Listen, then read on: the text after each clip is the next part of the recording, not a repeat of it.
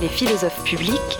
Alors bleu, c'est quoi Religion. Là, là c'est, on a retourné le problème en fait. à l'extérieur de la classe ce qu'on fait à l'intérieur de la classe, c'est-à-dire aider à penser et penser avec les autres. Bon, alors non, non, on a le droit, on a, on a le droit de retourner. Hein.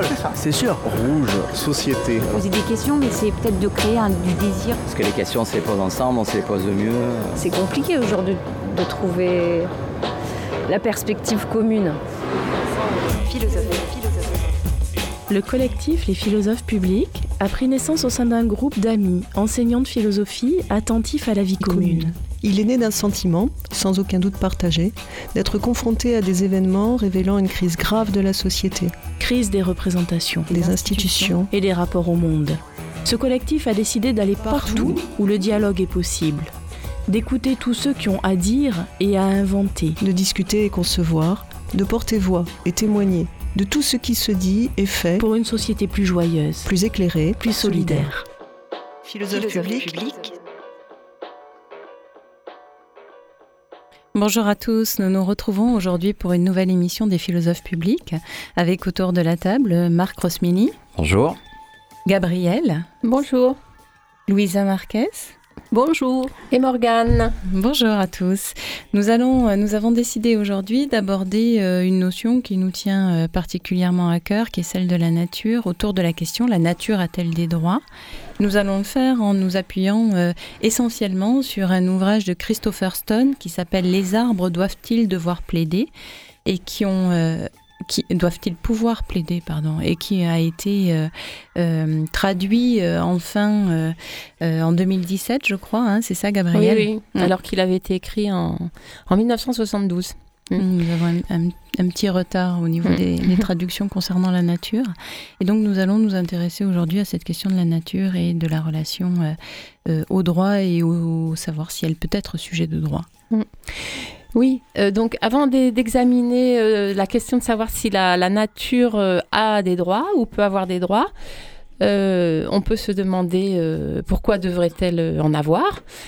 Et donc c'est parce que la, notre maison euh, commune, euh, la oikos, hein, d'où vient euh, le terme écologie, hein, notre maison commune, la nature est en train de se fissurer, menace même, selon certains, de s'effondrer. Donc il faut la, protéger, cette maison commune. Et comme indicateur, comment dire, partagé, on peut se fier aux, aux neuf euh, limites ou euh, frontières qui ont été établies euh, par euh, 26 scientifiques et publiées en 2009. Euh, donc, qui établissent neuf limites euh, qui sont un peu des seuils au-delà desquels il y a vraiment des risques euh, de basculer bah, un peu dans l'inconnu parce qu'il y a tellement de paramètres et c'est tellement complexe que ce qui est certain, c'est l'incertitude quoi, à ce propos. Et donc, quatre de ces neuf limites sont d'ores et déjà dépassées. Bon, je prends le temps quand même de les, de les nommer hein, sans trop développer. Donc, euh, il y a la, la biodiversité, hein, l'érosion de la biodiversité. Il faut quand même savoir que la biodiversité, ce sont des interactions. Donc, euh, ce qui est en train de, euh, s'effondrer, ce sont des interactions hein, avec les chaînes de, enfin, de prédateurs, de symbiose, etc. Quand une espèce disparaît, c'est toutes les espèces voisines qui disparaissent aussi. Et, euh, et nous sommes nous-mêmes éléments de ces interactions. Ensuite, euh, la deuxième frontière, c'est la- l'acidification euh, des océans. Hein, quand on sait qu'ils absorbent beaucoup du gaz carbonique, euh, si, au-delà d'un certain seuil d'acidification, tout le monde manque d'oxygène en fait. Bon, après la perturbation du cycle du phosphore et de l'azote, c'est dû surtout, c'est la terre, hein, les, intrants chimiques, pesticides, herbicides, etc., qui font que les sols bah, ne, ne produisent plus ou produisent moins, hein, même notre nourriture. Euh, au-delà des pollutions déjà euh, chimiques de ces sols. Et enfin, c'est le changement d'affectation des terres, ce qu'on appelle aussi la bétonisation, euh, qui font que... C'est lié d'ailleurs avec la Covid, hein, parce que la Covid est une zoonose, et bon, même s'il y a plusieurs euh, hypothèses, euh, c'est tout de même parce que euh, petit à petit, les, les, les sauvages, les, les, espèces sauvages ont, ont moins en moins d'espace et, et se rapprochent de plus en plus des hommes via les élevages, etc. Voilà. Donc, il faudrait peut-être, pour que cette maison commune soit protégée, lui, lui octroyer des droits. Donc la question, c'est de, de, se demander si elle en a, si elle peut être sujet de droit. Et, et en fait, euh, ça passe peut-être par euh, l'établissement de ce qu'est un, sujet de droit. L'homme est un sujet de droit.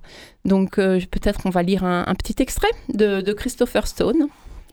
Dans le sens que je lui donnerai, le fait d'être sujet de droit suppose que trois critères soient remplis.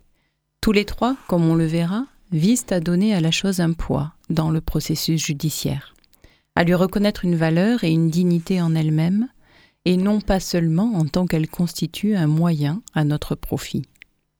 En premier lieu, il faut que la chose puisse intenter une action en justice en son propre nom. Deuxièmement, qu'à l'heure de déterminer l'octroi de réparation, la Cour considère les dommages à son nom contre. Et troisièmement, que cette réparation soit effectuée à son profit. Oui, euh, donc euh, le, Christopher Stone, hein, c'est un, un juriste et euh, c'est en tant que philosophe, on, peut quand même être interpellé par cette notion de, de sujet de droit et, y voir d'abord, hein, comme c'est son, son premier critère, c'est-à-dire qu'il faut pouvoir intenter une action en justice et donc pouvoir parler malgré tout. Euh, ce, qui peut, ce qui peut poser problème. Hein, euh, la nature euh, ne parle pas, ou des, éléments, hein, parce qu'il ne s'agit pas, voilà, Christopher Stone, il, prend comme exemple un, fleuve, un cours d'eau, qui serait pollué en, en, amont hein, par une, usine chimique. Et les, les, riverains en aval pourraient être des, plaignants mais au nom de, je veux dire, pas, en tant qu'eux-mêmes sont lésés, mais aussi, euh, euh, comment dire, au nom de, ce fleuve ou, de cette rivière. Mais euh, la, rivière elle-même ne, ne parlera pas, ce qui peut être une objection majeure hein, au fait qu'elle soit sujet de droit. Donc Christopher Stone, il, il passe par la notion de, tutelle. Hein. Il y aurait un représentant, enfin pour cette rivière, pour cette montagne. Parenthèse, un fleuve en, Nouvelle-Zélande, le fleuve Wanganui. Euh, a été reconnu euh, euh, sujet de droit hein, en 2017. par, ça a été porté bah, depuis 150 ans en fait par une tribu maori, hein, en fait depuis la colonisation britannique de la Nouvelle-Zélande, et donc ils ont ils ont fini par avoir gain de cause. En, étant assez malin, c'est-à-dire en disant cette rivière ne nous appartient pas, mais ne vous appartient pas non plus à vous l'État. Et, donc il y a eu toute une procédure pour qu'il y ait une, tutelle avec euh, des membres euh, donc de cette tribu maori et euh, des, membres de, de, de l'État en fait. Et donc voilà, ça passe par la notion de tutelle. Et oui. Je, me demandais si c'était au nom d'une d'une personnification de la nature en fait que ça pouvait se faire. Est-ce qu'il faudrait euh, euh, presque revendiquer euh, le fait que l'on considère à ce moment-là la rivière comme une personne pour pouvoir lui donner une entité juridique? C'est une question vraiment super intéressante. Là, boum, tu tu fais tu fais mouche quoi en plein milieu de la cible parce que de fait les Maoris ont une, une vision, une cosmovision assez différente de celle qu'on peut avoir en enfin en Occident pour trouver un terme. Hein, bon. Euh, et effectivement, euh, attribue une sorte d'esprit ou, d'âme euh, à, ce fleuve Manganui. Mais c'est rentré, ils ont réussi à, comment, à utiliser le, droit occidental. Hein, et, et, et, en tout cas, la personnalité juridique euh, n'a pas besoin, euh, mm. enfin dans notre droit, voilà, n'a pas besoin du tout de support euh, métaphysique sur la, la, dignité d'une personne comme agent moral, etc. La personnalité juridique, hein, comme c'est bien connu, c'est vrai qu'elle est mal nommée aussi personne morale, mais par exemple une société, une association, l'État aussi hein, peuvent être personnalité juridique. En fait, c'est une entité plus ou moins abstraite qui réunit des individus. Et d'ailleurs, voilà, pour, pour ça, certains disent bah non, la nature peut pas non plus avoir une personnalité euh, juridique parce que elle n'est pas euh, un ensemble d'individus.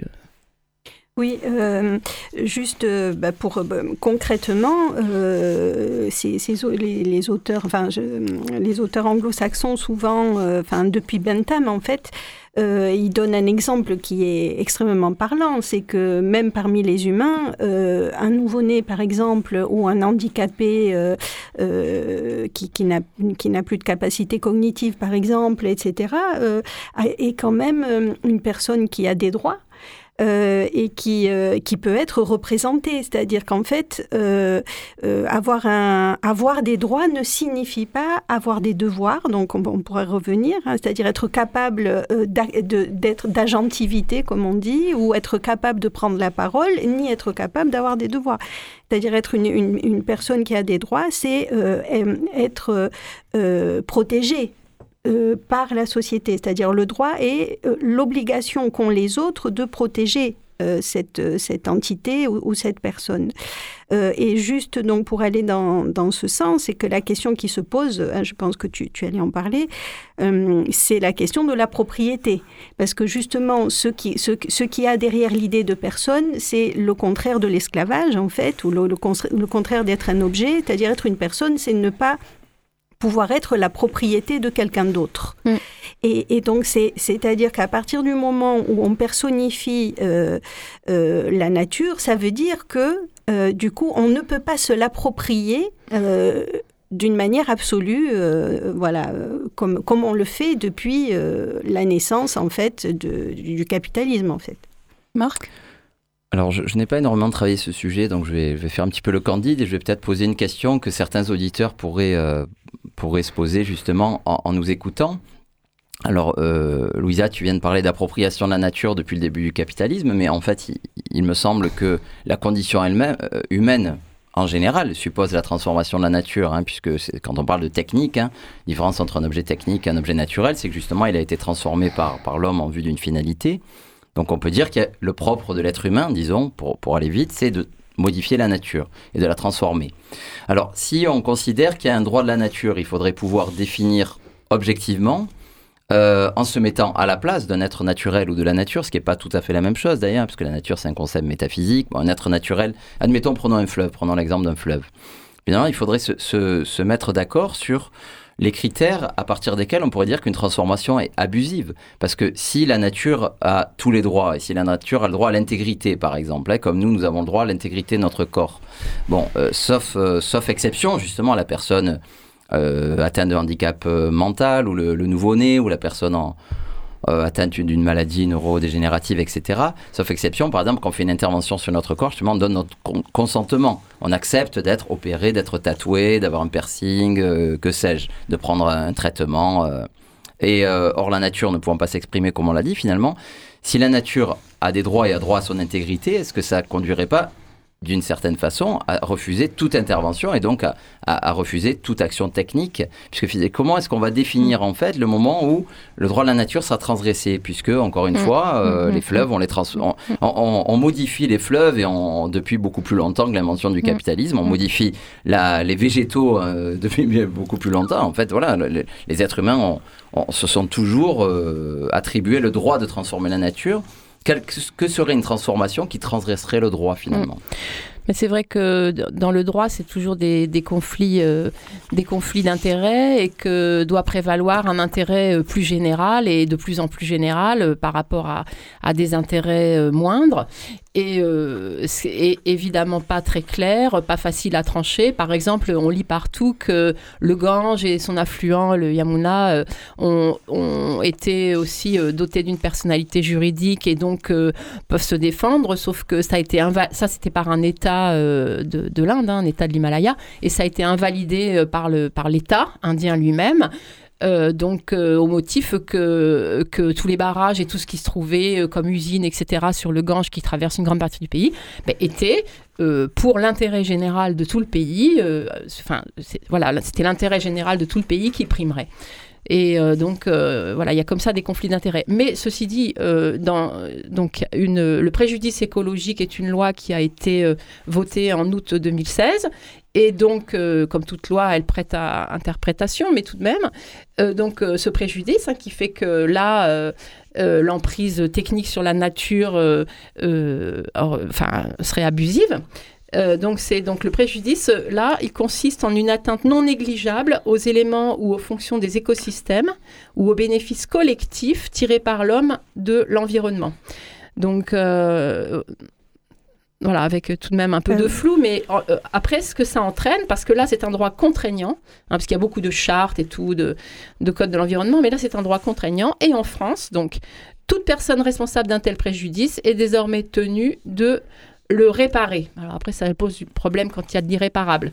Mais bon, euh, ce qui est en discussion à chaque fois, c'est l'intérêt euh, général, l'intérêt collectif. Oui, ça. Euh, à, propos de ce que tu dis, Marc, je pense qu'il est, c'est important de, de distinguer les choses. C'est que la transformation de la nature ne pose pas problème, parce que je veux dire ça me fait penser à quelque chose, c'est que euh, on accuse souvent, euh, d'ailleurs dans le terme anthropocène, il y a le, terme anthropos euh, qui pose problème. Hein. L'anthropocène, ça serait cette ère géologique dans laquelle nous serions, où l'homme en fait détruit les, écosystèmes, hein, et, et, donc où c'est l'homme, l'humain qui est en cause.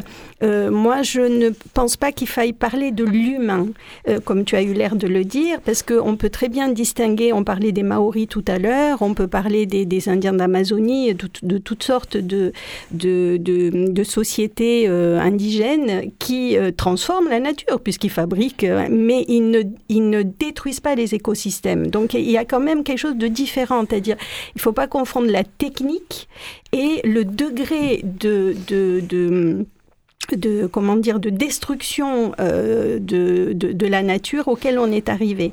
Donc euh, c'est pas l'humain, c'est un certain développement de euh, de la société, un certain développement de l'économie appuyé sur une vision du monde qui est ce que Descola appelle le naturalisme, qui est une vision du monde qui conçoit justement l'homme comme étant ce sujet qui s'approprie tout le reste qui est objet, c'est-à-dire cette distinction entre seul l'humain qui est sujet, seul l'humain qui est personne, seul l'humain qui est source de droit, et tout le reste n'étant qu'une vaste matière dont on peut, que l'on peut connaître et euh, user, dont on peut user.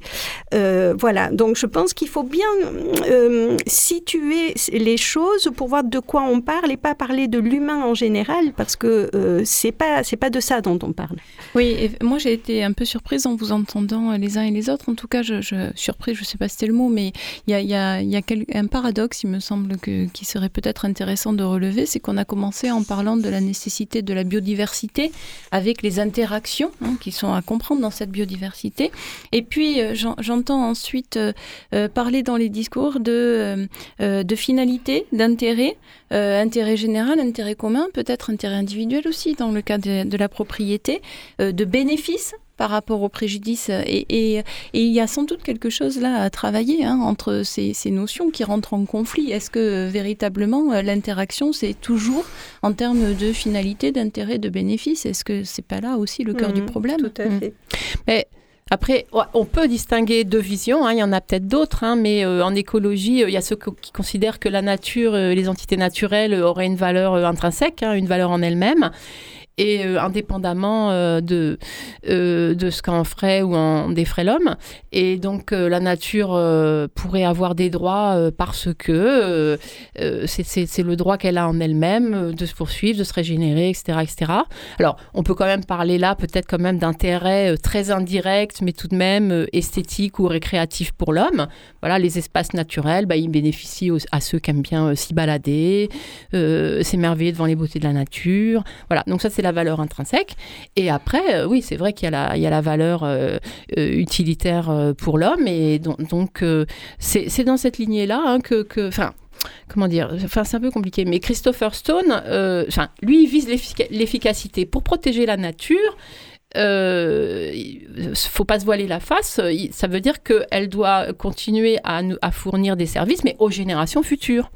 Donc, euh, on pourrait dire que c'est anthropocentrique, mais euh, ça il y a des degrés, quoi. C'est pour les générations futures, et il se trouve que euh, si on la protège pour les générations futures, enfin, par le, on la protège aussi pour elle-même. Mm. Voilà, c'est peut-être on peut on peut distinguer euh, un point de vue de enfin comment dire les choses euh, un droit qui serait fondé sur l'idée qu'il y aurait des entités ou des sujets qui seraient source de droit et un droit qui serait euh, issu de la de du de la relation entre les choses c'est-à-dire un point de vue qui serait holiste c'est-à-dire, il y a, y, a, y a, un droit qui pourrait être individualiste, hein, où on dit, euh, bah, là, le droit humain est un droit individualiste, justement. Et ce qui est intéressant, c'est de peut-être de repenser le droit dans une vision holiste, où en fait, par exemple, ce qui serait, c'est ce que dit Descola, ce qu'on va représenter euh, euh, dans un tribunal, par exemple, c'est non pas euh, une personne ou un groupe de personnes, mais ce milieu où il y a des humains et des non-humains. Euh, et, sans lequel euh, ni les uns ni les autres ne pourraient vivre. En fait, c'est le milieu qui serait le sujet de droit et pas les individus. Hein, je pense que c'est aussi quelque chose qui peut faire évoluer les choses, cette, cette idée-là. Oui, si ça fait toujours un peu peur cette vision. Euh, c'est un peu la figure, enfin la catégorie repoussoire de deep ecology. Euh, qui a été euh, vraiment critiqué, et plus particulièrement euh, en France, enfin même avec l'idée que pointe derrière, bah faut le dire, hein, une sorte de, de, nazisme, de fascisme vert, etc. Alors je sais bien que c'est pas du tout ce que tu pointes, hein, mais l'idée que bah voilà, si l'homme disparaît dans une, espèce de commun, tout est dans tout, avec le côté ésotérique de la mère nature, etc. Et donc là, c'est vrai que beaucoup de distinctions sont à établir et beaucoup de bah oui d'erreurs à réviser et, de et de, de, précisions à apporter euh, particulièrement euh, en France en fait à ce propos hmm. Hmm. Euh, et on retrouve on, retrouve un peu ces enjeux derrière ce que propose Valérie Cabane et aussi euh, notre affaire à tous, euh, euh, bah, proposer donc que soit reconnu comme le, crime d'écocide et qu'il soit qui passe au pénal, hein, au tribunal pénal international. J'évoque ça parce que par rapport à ce que tu disais, Louisa, là, ce que, là, comment dire, les, les atteintes à la nature sont pas sont pas portés par l'homme de façon indifférenciée, mais enfin ce qui serait visé, qui irait au pénal pour crime d'écocide? Bon bah des entreprises multinationales qui n'ont que faire des parce qu'il y en a des recours, des je veux dire des, procès et euh, dans le calcul coût-bénéfice de toute façon euh, pour eux euh, mieux vaut toujours continuer. Ce qui serait visé aussi au, pénal, ce serait tous les, les, toutes les mafias qui trafiquent certains animaux en voie de disparition ou des bois, des, essences de bois rares, etc. Mais oui, dans l'esprit de Valérie Cabane, elle a vécu tant et tant de procès qui ont échoué parce que, les intérêts économiques sont très puissants. Et je voulais juste euh, revenir euh, un petit peu à la, l'analogie, euh, Louisa, que tu rappelais tout à l'heure avec les, personnes handicapées, par exemple, les personnes ayant des handicaps mentaux profonds, donc qui ne sont pas capables de, plaider en leur nom, qui ne sont pas capables de revendiquer leurs droits, de les nommer, mais qui, malgré tout, à qui on, reconnaît des droits et pour lesquels on s'impose des devoirs. Mais justement, hein, l'exemple, il est intéressant, mais il est très problématique parce qu'il ne, résout pas le problème. Parce que quand on, justement, quand une personne est dans un état euh, plus ou moins végétatif, etc., ben on ne sait pas quels sont vraiment ses intérêts. En fait, c'est euh, une inquiétude, c'est pas une certitude. C'est-à-dire, on, ne sait pas s'il préférerait, s'il pouvait s'exprimer, par exemple, rester en vie ou pas, s'il préférait qu'on abrège ses souffrances ou pas. C'est-à-dire que l'analogie, elle est intéressante, mais selon moi, elle pose plus de problèmes que ce qu'elle en résout. Et euh, il y a un sujet que j'aime bien travailler parfois avec mes élèves, c'est peut-on se tromper sur ses droits?